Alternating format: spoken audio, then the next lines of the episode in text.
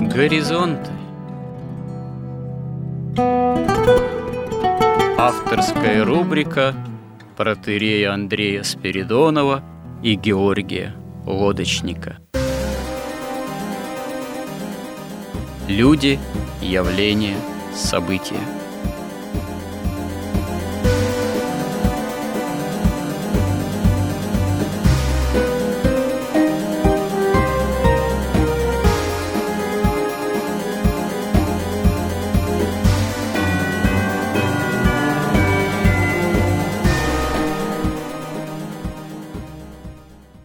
Добрый день, уважаемые радиослушатели.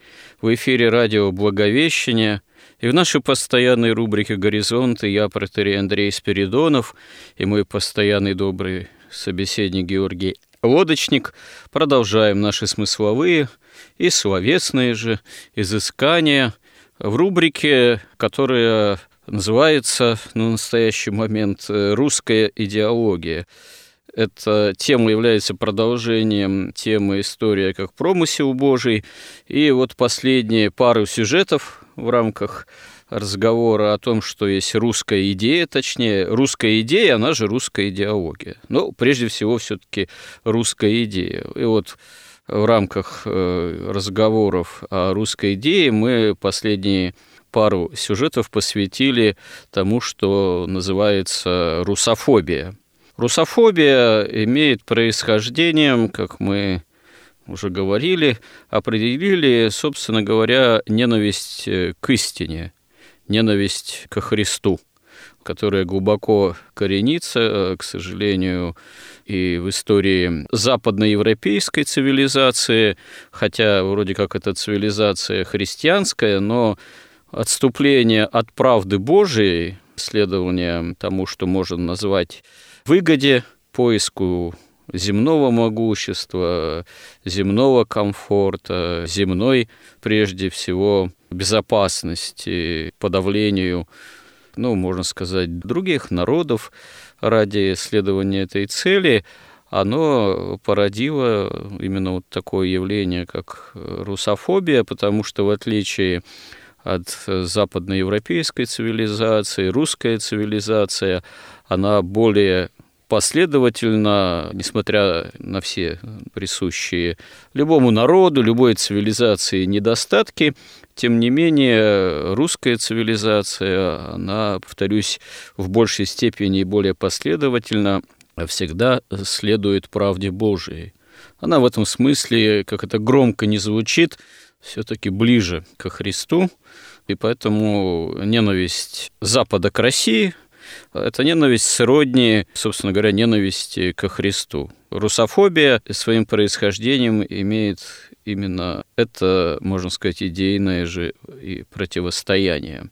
Мы в прошлый раз остановились на том, что в этом смысле русофобия, она имеет ну, таких три основных уровня. Это метафизическое проявление, которое корнями уходит еще в библейское противостояние, скажем так, Авеля и Каина, о чем мы раньше достаточно много э, говорили. Это геополитическая русофобия. Ну, это мы все видим в современной политике и геополитике, и во всех этих так называемых там санкциях и военных действиях на Украине. Это все тоже является следствием русофобии. И еще один уровень, о котором как раз и имеет смысл поговорить сегодня, это такая ну, русофобия в культуре. Вот, собственно говоря, в самой русской культуре это еще и внутренняя, можно сказать, русофобия. То есть эта русофобия имеет именно внутренний характер и выражена и в самой русской культуре. И началось это не вчера, а уже достаточно давно, в особенности уже это получило свое выражение заметное и в XIX столетии, и в русской философии, и в русской литературе. Ну, достаточно например, вспомнить, я не знаю, противостояние там западников, Герцена, Чадаева, других, и же, так сказать, с ними, и ну, наших славянофилов первоначально, затем Константина Леонтьева, к примеру, же и Федора Михайловича Достоевского, а более уже поздние наши времена, э, в особенности начиная с 90-х годов, ну, с распада там, Советского Союза. Отдельный разговор, что происходило в советское время, там тоже были разные достаточно противоборствующие силы, это тоже довольно непростая тема, можем к ней, если будет необходимость, тоже обратиться. Но вот то, что начало происходить в 90-е годы, это было, в общем-то, ведь последовательное, скажем так, даже не вытеснение, а недопущение на экраны телеканалов, на эстраду так называемую, ну, то есть в массовую культуру. В литературе тоже определенные критики зажиму, тоже такие, ну вот, э, русские, скажем так, тенденции проповеди о православии, о церкви, русской в этом смысле идеи, они, мягко говоря, не приветствовались. Вот. Прежде всего популярны были авторы, которые пропагандируют самые, что не есть, либеральные ценности или даже всякого рода свободу нравов, вплоть до откровенного, ну, такого разврата, проповеди разврата всяческого в литературе, вплоть до активного использования ненормативной лексики, что называется, ну и так далее и тому подобное. И что характерно, вот именно сейчас, буквально вот последнее время, с событиями военного характера на Украине произошла такая совершенно неслучайная крайняя поляризация на лагерь такой именно либеральный, пацифистский в этом смысле, декларативно, э, который выступает с осуждением войны как таковой из таких псевдогуманистических или не псевдо, гуманистических, но не христианских либеральных позиций, и все-таки тех представителей литературы, культуры, актерской среды, которые выступили в поддержку именно русского мира как такового. И, собственно говоря, в таком случае христианского миропонимания, ну, вот, судя по России, именно в контексте этого христианского миропонимания, что это должно русскому народу и русскому человеку и русскому деятелю культуры отстаивать. Очень показательно, что вдруг зазвучали имена поэтов некоторых, которые были-то и до этого поэтами. Но поскольку сейчас поэзия, жанр такой достаточно элитарный, нишевый, что ли, то ранее, допустим, эти имена могли быть известны только, ну, в основном любителям и ценителям поэзии как таковой. А тут вдруг некоторые их стихи, посвященные вот тому, что происходит, созвучные, что называется, времени, вдруг э, действительно стали звучать на гораздо более таком широком уровне. Я, к примеру, чтобы не быть голословным, назову два имени, хотя они, наверное, все-таки не единственные. Это Дмитрий Мельников, и Анна Долгарева. Что характерно, Дмитрия Мельникова имя я знал раньше. Мне как-то один из моих прихожан, друзей, подарил его книгу некоторое время назад. Ну, сборник стихов довольно большой под названием «Легкий характер», сопроводив это комментарием, что это один из самых глубоких и серьезных поэтов нашего времени. И ознакомившись с этим сборником, я с этим согласился, что действительно настоящий русский современный поэт, очень глубокий и серьезный. Велико же было мое удивление, когда я вдруг услышал, что вот одно из его стихотворений современных, оно в интернете распространяется, там в телеграм-каналах, и посвящено оно именно вот современным событиям. Вот, и пользуется у читателя, ну, можно сказать, в народе такой, видимо, не случайной популярностью. Я процитирую, собственно говоря, это небольшой стих. Звучит он следующим образом. Это вот Дмитрий Мельников. «Напиши мне потом, как живому, письмо, но про счастье пиши, не про горе. Напиши мне о том, что ты видишь в окно бесконечное синее море, что по морю по синему лодка плывет серебристым уловом богато, что над ним распростерся космический флот, снежно-белая русская вата. Я ломал это время руками, как сталь, целовал его в черные губы. Напиши про любовь, не пиши про печаль. Напиши, что я взял Мариуполь. Напиши, я тебя никому не отдам, милый мой. Мы увидимся вскоре. Я не умер, я сплю. И к моим сапогам подступает Азовское море. Вот такое стихотворение, которое, ну, оно вот отклик находит в современном народе, в современном человеке. Это сродни что-то, наверное, в свое время звучавшему Константина Симонова «Жди меня, и я вернусь». Следующий стих еще тоже процитирую, хотя у нас тут, конечно, не литературная страница, но тем не менее мне представляется это важным. Это уже вот Анна Долгарева, которая уже не один год работает корреспондентом, трудится именно на Донбассе, еще до начала всех вот последних событий. А стих у нее такой, написан еще гораздо ранее. «В город пришла война, в город ложатся мины, в городе разорвала водопровод, и течет вода мутным потоком длинным, и людская кровь с ней, смешиваясь, течет. А Серега не воин и не герой, Серега обычный парень, Просто делает свою работу, чинит водопровод, под обстрелом, под жарким и душным паром, и вода, смешиваясь с кровью, фонтаном бьет. И, конечно, одна из мин становится для него последней, и Серега встает, отряхиваясь от крови, и идет и сияние у него по следу, и от осколка дырочка у брови. И Серега приходит в рай, а куда еще?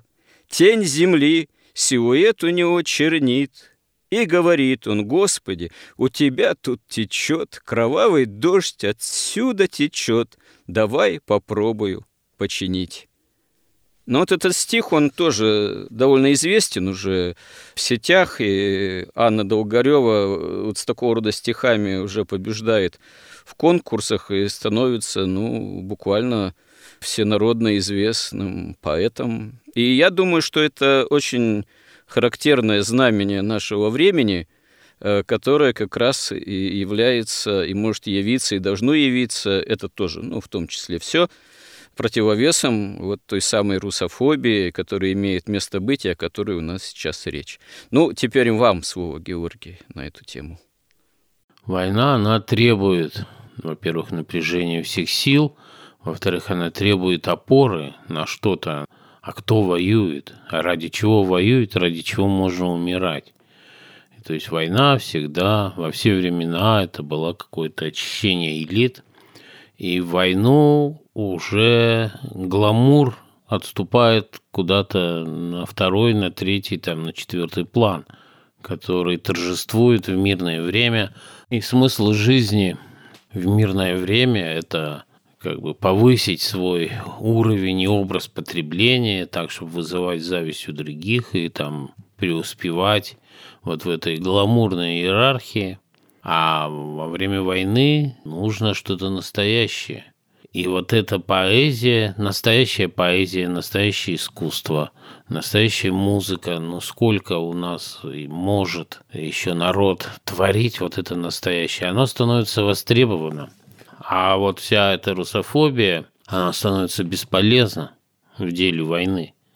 И весь этот гламур, он как бы оказывается, что это все как раз не настоящее, это все ложные сущности, порожденные вот этой вот тьмой. Поэтому дай Бог, чтобы вот это было востребовано, и чтобы это и после войны сохранилось. Потому что ну, мы видим, что вот как раз вот та самая русофобия, вот эта вот политика русофобская, а и эти политики русофобы, включившись в войну, которой, может быть, они не были готовы, не ожидали, сама логика войны, она вынуждает их обращаться к настоящему и к высокому, а не к фальшивому и гламурному и искусственному, созданному специально для того, чтобы подчинить народ, лишить его представления о прекрасном, об, об истине, о красоте. Потому что вот эта любимая моя цитата, хоть ее и оккультист знаменитый эту мысль высказал, но мне она очень нравится, она в культуре, в искусстве как бы является таким ключом и открывает глаза вообще на все. То есть там две цитаты, вот одна Элифаса Леви, этого оккультиста, который сказал, ну, может быть, он кого-то процитировал, но я только, как сказать, как первоисточник только его знаю. Он сказал, что красота – это блеск истины. Именно той истины, божественной истины, и красота – блеск ее. Если нет красоты, нет истины. А гламурная красота, она вся искусственная, безобразная, и, в общем-то, красота гламура – это красота богатства, как бы это блеск денег, блеск золота, а не блеск истины. И второе, как писал Селлинджер, он писал, что поэт, он должен творить красоту, а не какие-то синтактические фокусы. И это как раз он говорил, когда модерн стал сменяться постмодерном в середине вообще 20 века. Поэтому тут мы можем, конечно, кратко сделать такую справку историческую в этом смысле – как искусство развивалось, что вот было традиционное искусство, которое руководствовалось вот этими принципами, что красота есть блеск истины, и творец должен творить эту красоту. Чтобы ее творить, он должен ее постичь.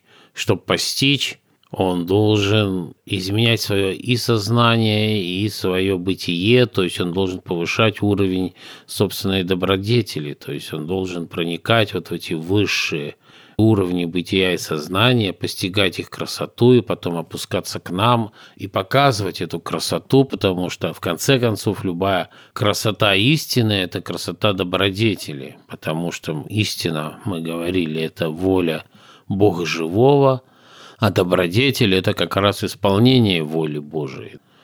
То есть, если он заповедовал целомудрие, то это целомудрие, оно прекрасно – и вот красоту целомудрия должен показывать художник традиционный, в отличие от современного, который утверждает, как бы абсолютизирует тьму. Он говорит, нет никакой красоты целомудрия, нет красоты любви, нет красоты верности, нет красоты долга и чести.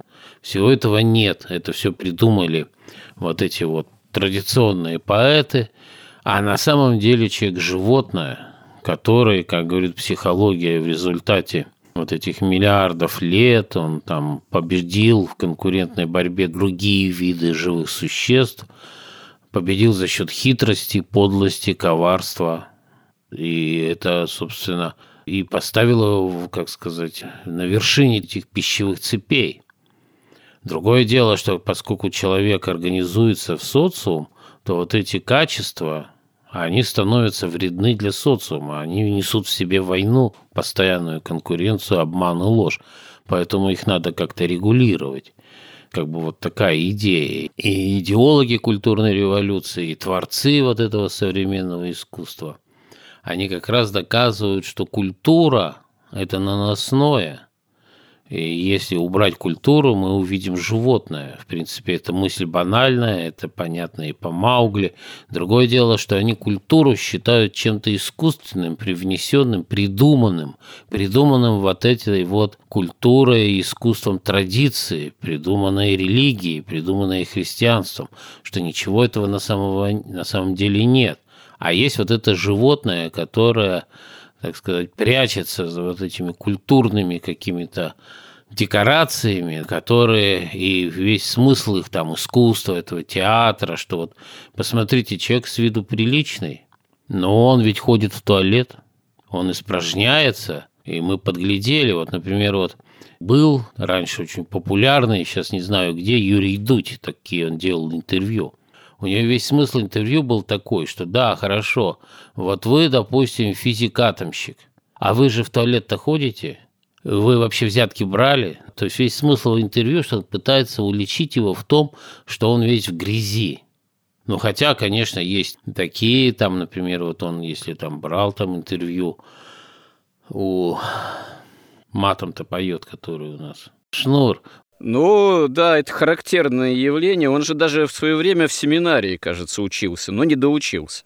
А потом как-то из церкви дал дёру. А когда он брал интервью, например, у Шнура, то он, конечно, с абсолютным подобострастием. То есть это такая традиция. Дуть у Шнура-то брал? Да, он там абсолютно подобострастно. Но это уже, как говорится, бездна бездну призывает. Да. Это такой стиль, понимаете? Вот, например, вот там был Ларри Кинг, действительно великий ведущий, да, он делал интервью. Но, слушайте, это же не вчера появилось. Это еще, я не знаю, можно еще в 19 веке корни усмотреть, в особенности в западном искусстве. Например, даже тот же Шарль Бадлер, например, в поэзии. Это же тоже, в общем-то, обращение каким-то таким, в общем, грязным, по сути, образом. Некоторые специалисты усматривают это еще и в народной культуре, еще даже более древней, так называемая минипийность, якобы тоже там обращена, что называется, к телесному низу, там даже вот исследователи типа Бахтина нашего, они это еще вот в культуре возрождения это усматривали, что, собственно говоря, для нас уже это достаточно древняя, граничащая со средневековьем культура, тоже уже упивалась такого рода образами и идеями. Так что, наверное, в этом смысле нет абсолютно нового никакого дудя или дудя под солнцем, так сказать. Ну, это, да, Каин, Авель, Авраам и Вавилон. Это все одно и то же. Как раз Авель – это желание, это, во-первых, признание того, что твоя природа падшая. Каин этого не признает. Он считает это естественной природой человека. Авель, он ждет спасителя, и он ждет восстановления падшей природы в прежнем достоинстве, в райском, или уже в достоинстве Царствия Небесного. Ему для этого нужен спаситель. Он понимает, что своими силами он никак это не осуществит. Каин отрицает, во-первых, сам факт падения природы. Он говорит, это естественное, нормальное состояние. Ему не нужен никакой спаситель, ему нужны только, так сказать, помощь в обустройстве вот этого материального мира, помощь в том, чтобы добиться бессмертия вот в этом падшем состоянии.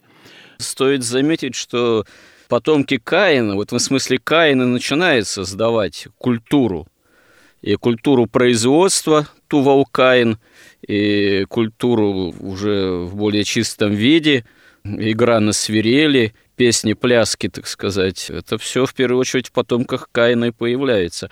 Каин начинает строить первым города – город, это мы говорили, можно повториться, это способ, образ существования, который должен обособить человека, в том числе от природы. Город – это невозможность человека жить в природе, посреди природы, ну, в какой-то гармонии с природой. Природа для человека, для Каина, в первую очередь, начинает представлять угрозу.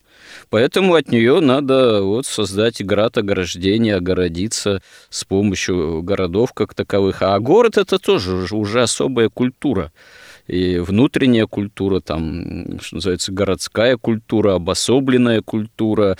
И в этом смысле в духовном отношении изначально это нечистая культура, можно и так сказать.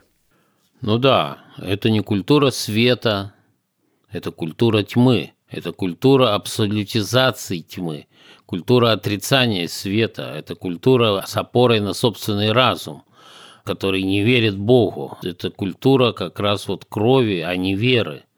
Это культура, которая пытается как раз доказать, что света нет, истины нет, что любовь – это движение там гормонов, там каких-то там соков в утробе.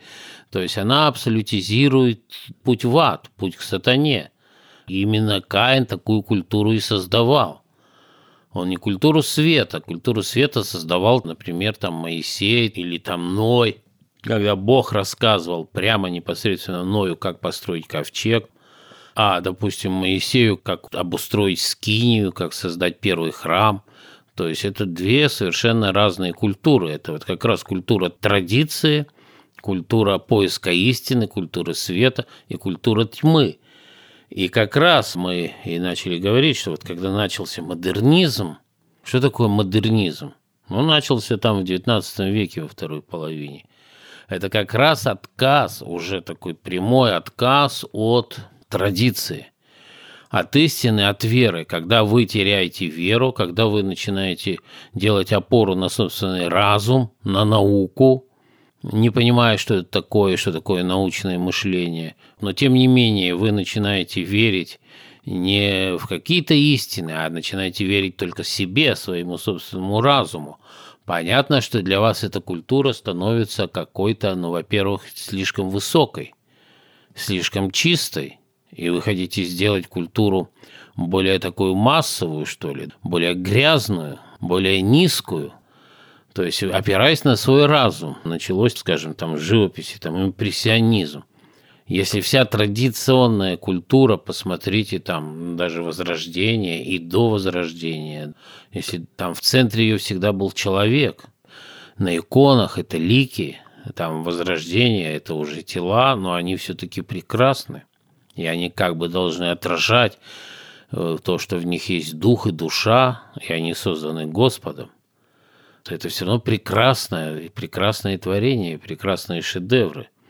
То уже в импрессионизме человек исчезает вместе со своей красотой. Он какая-то дымка, он не главный. Мир становится такой зыбкий, какой-то нереальный. И главное только впечатление. Вот у меня минутное, секундное впечатление. Я его поймал, это впечатление. Нет ни истины, ни лжи, ни света, ни тьмы. Нет ничего, есть только впечатление.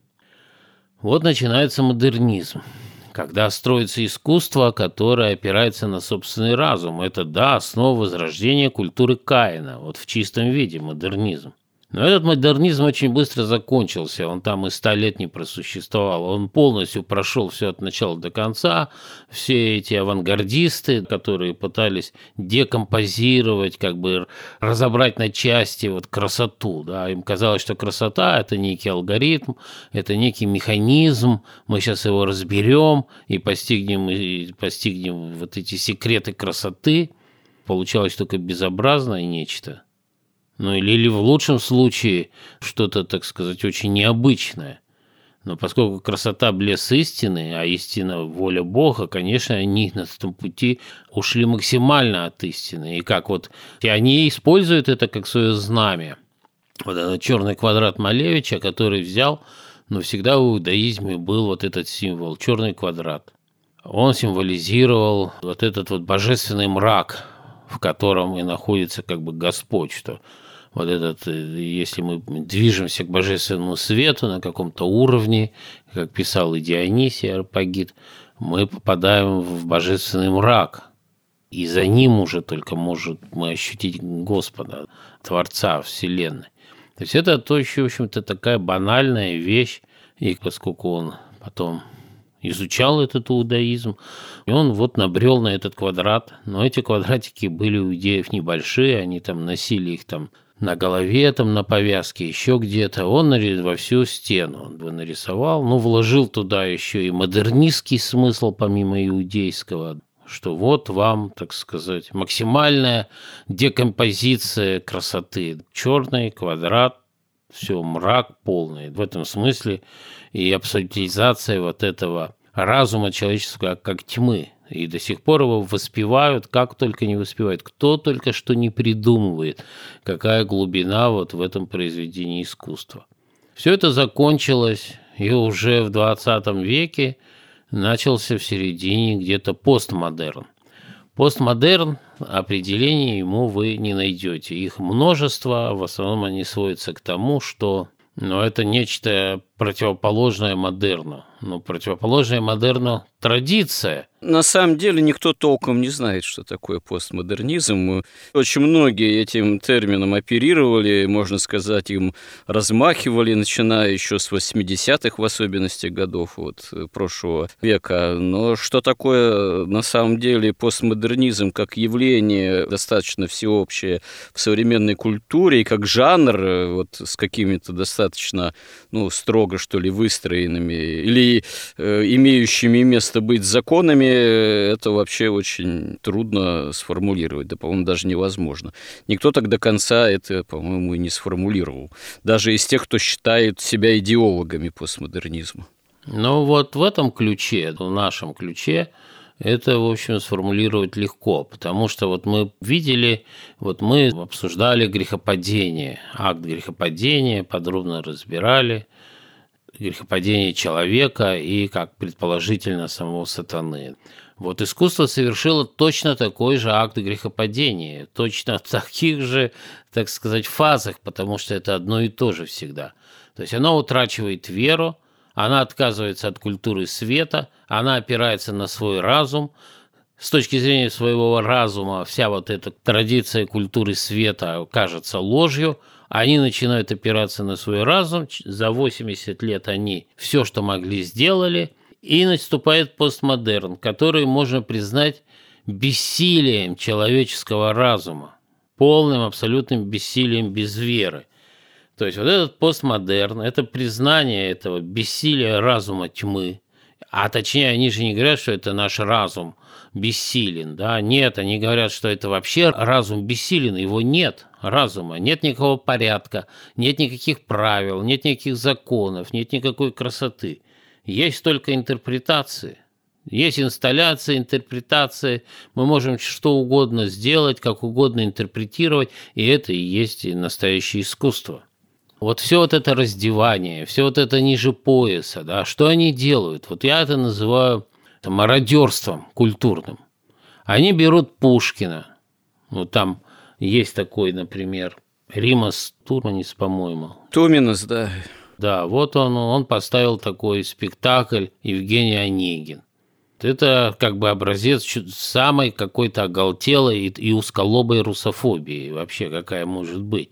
Или там вчера я ходил на спектакль, там Мария Стюарт по Шиллеру. Или когда-то ходил на спектакль Король Лир, там ставил его, по-моему, Бутусов. Или там, допустим, совершенно чудовищно поступил вот этот Черняков с Евгением Онегиным оперой.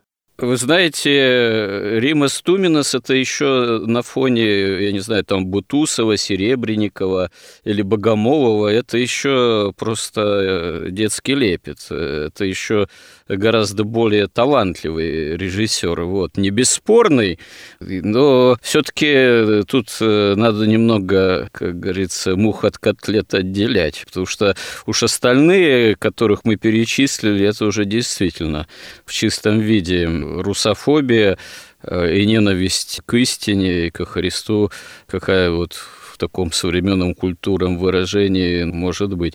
Мне недавно жаловалась одна прихожанка, которая уже в преклонных годах, она трудится в Большом театре, работает, что была поражена, когда одна из современных постановок оперы, достаточно классической, итальянской, столетней давности, там написанный вот, ну, больше сотни лет назад, э, у нее, значит, этот вот современный режиссер, современное постановочное искусство стало привносить какую-то вообще совершенно непотребную сцену, связанную с изнасилованием.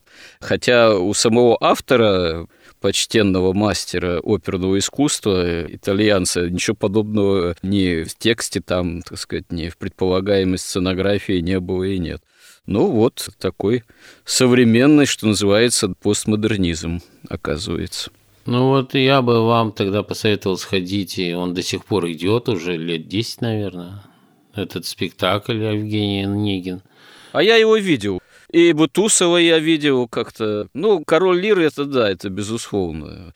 Ну, Бутусова Лиры, не самого Шекспира. Ну, и, хотя и у Шекспира это, конечно, тоже мрачное произведение, хотя у, у него остальные тоже мрачные. Я не знаю, меня он возмутил до глубины души настолько, что я целую статью написал и опубликовал даже. Называлась она «О красоте русской цивилизации». То есть, как вот эту красоту, вот эти Римасы ее как бы сравнивают там с грязью. Но вот они же придумали даже такой тезис. Понимаете, я когда услышал, я был просто потрясен. Мне один режиссер сказал, а смотрите, он говорит вот так, например, драматург, он автор пьесы. Или там композитор, он автор оперы. А режиссер, он автор спектакля. То есть в этом смысле тогда вообще он может брать любой текст, любую оперу, музыкальный текст, литературный и делать с ним все, что хочет. Понимаете, может их смешивать как угодно. На самом деле они прикрывают этим вот это свое мародерство, о котором я начал говорить. Вот у них у всех принцип творчества, он одинаковый. Они берут нечто высокое, нечто светлое, нечто чистое, нечто умное, и всеми силами его делают низким – глупым, пошлым и грязным. И они, конечно, там как бы соревнуются в изобретательности, как вот повернуть в какой-то двусмысленности, да, в каких-то там примитивных шутках. И зал, зал, воспитанный в трех поколениях в марксизме, ленинизме и материализме, он радостно смеется этому всему, да. Но если это уже не совсем чудовищная пошлость, тогда он замирает – вот и все. Вот это вот такой вот принцип. Это мародерство. Это взять, так сказать, произведение великого человека, который умер, который не может за себя постоять, не может призвать к ответу этих мародеров.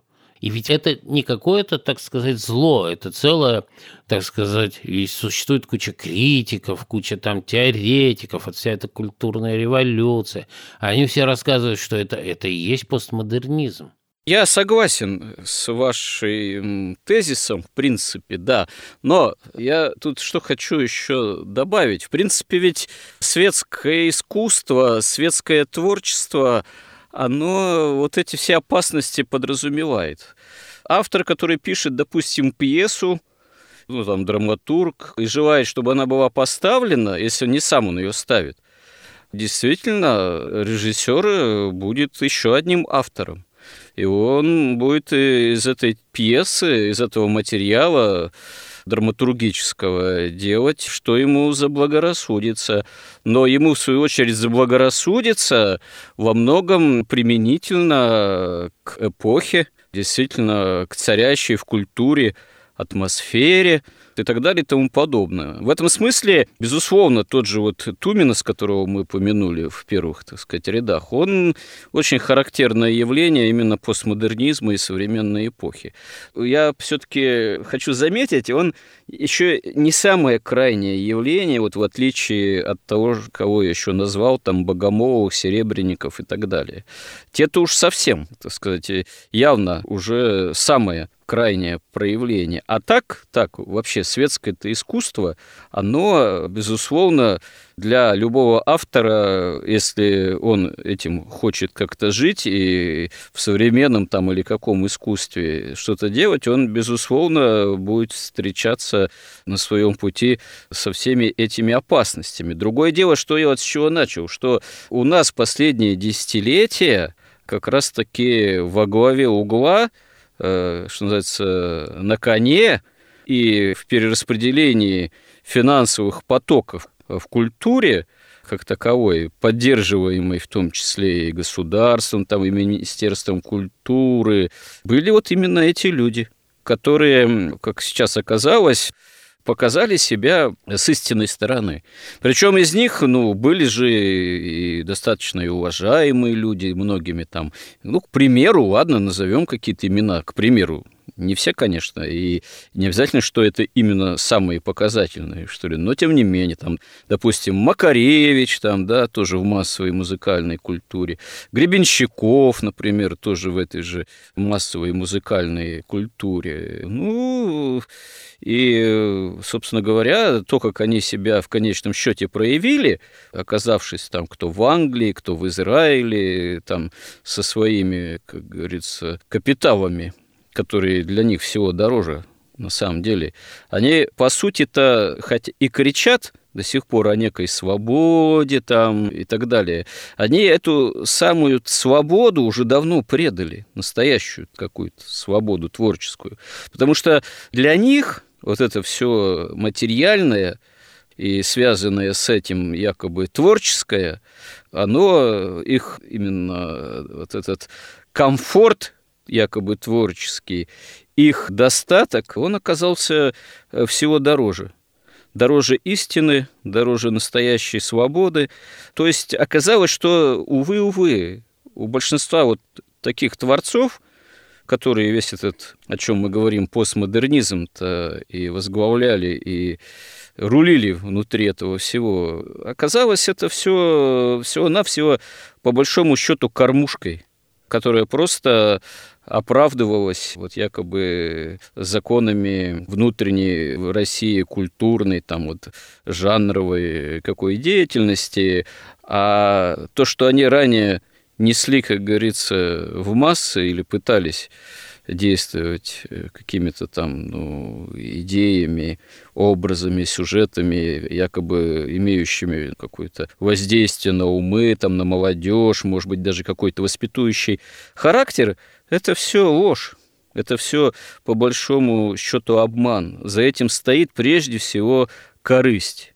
Ну, материальное там прежде всего, ну и творческое в том числе, увы. И вот наше время это все как раз-таки обнажило. Ну, может, слава богу, что так оно и произошло и происходит.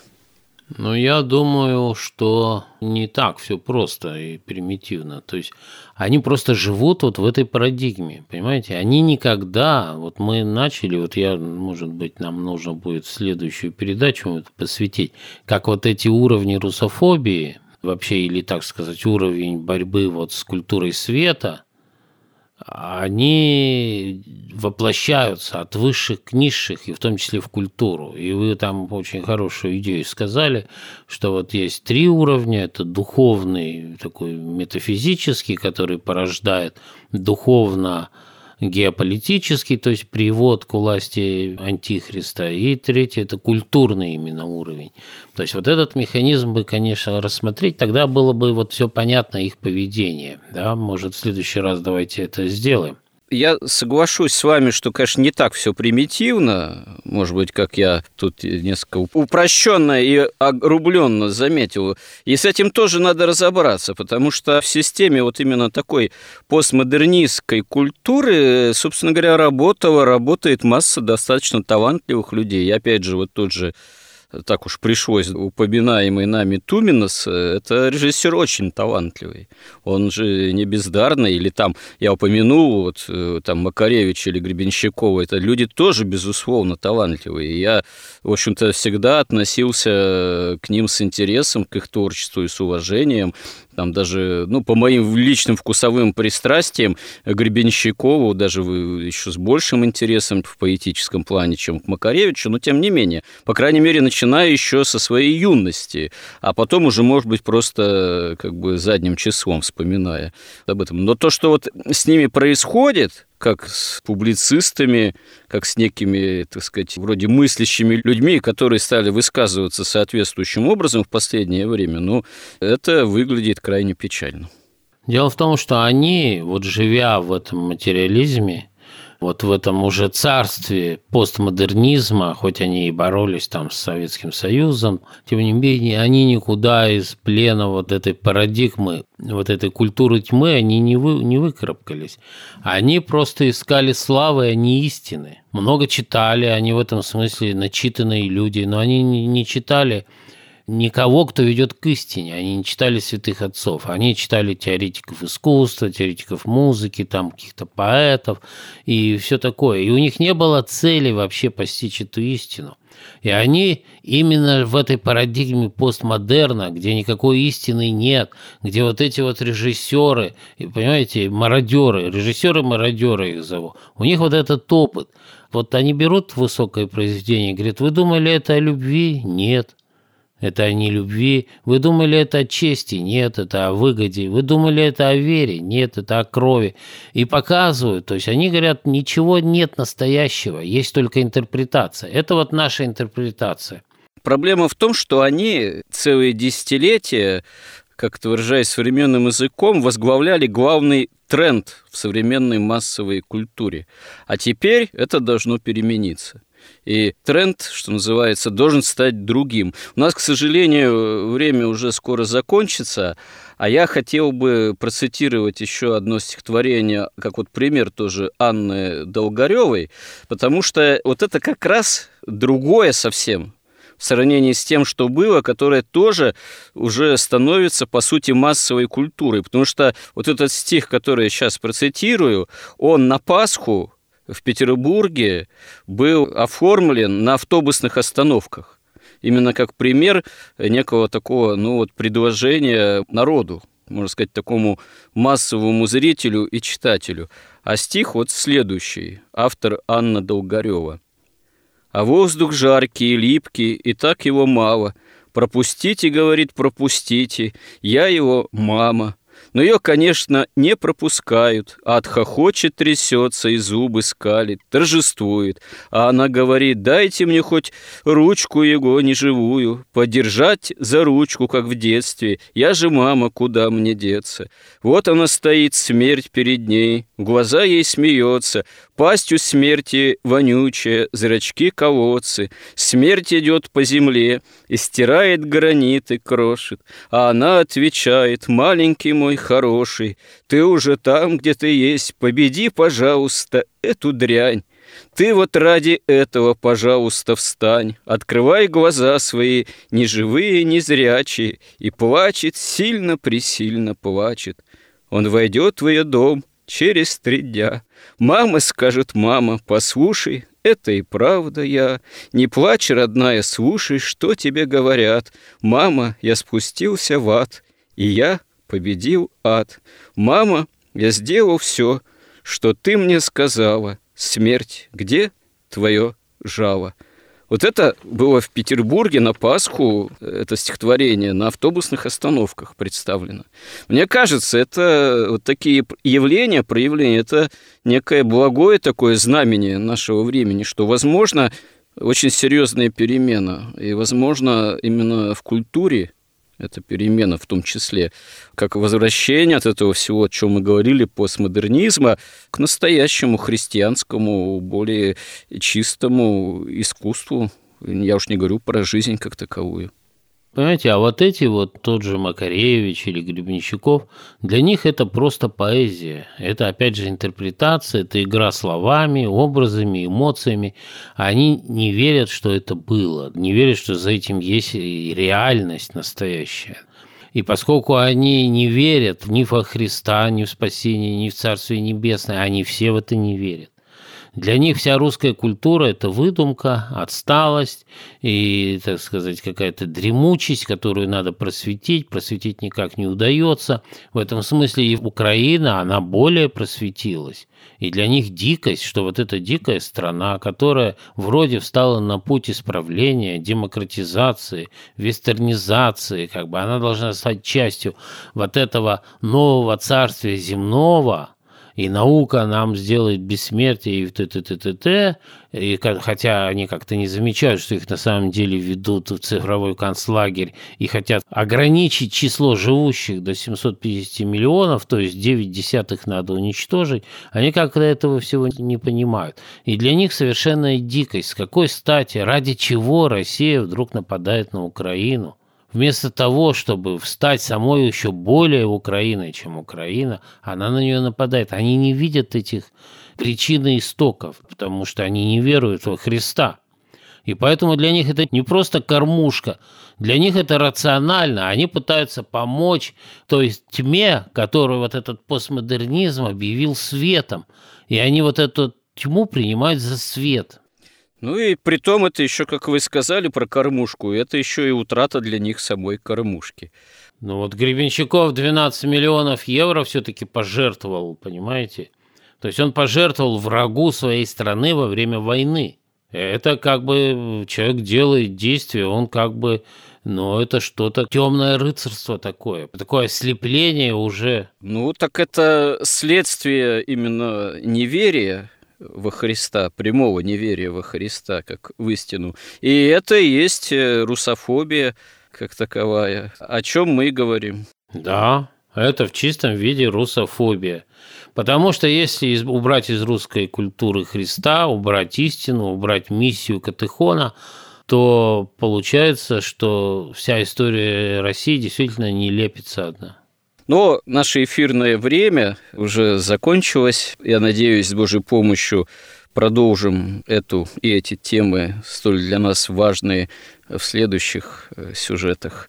И спасибо, э, кто с нами, кому интересны эти наши разговоры и кто нас всемирно поддерживает. И храни всех Господь. Горизонт на радио Благовещение.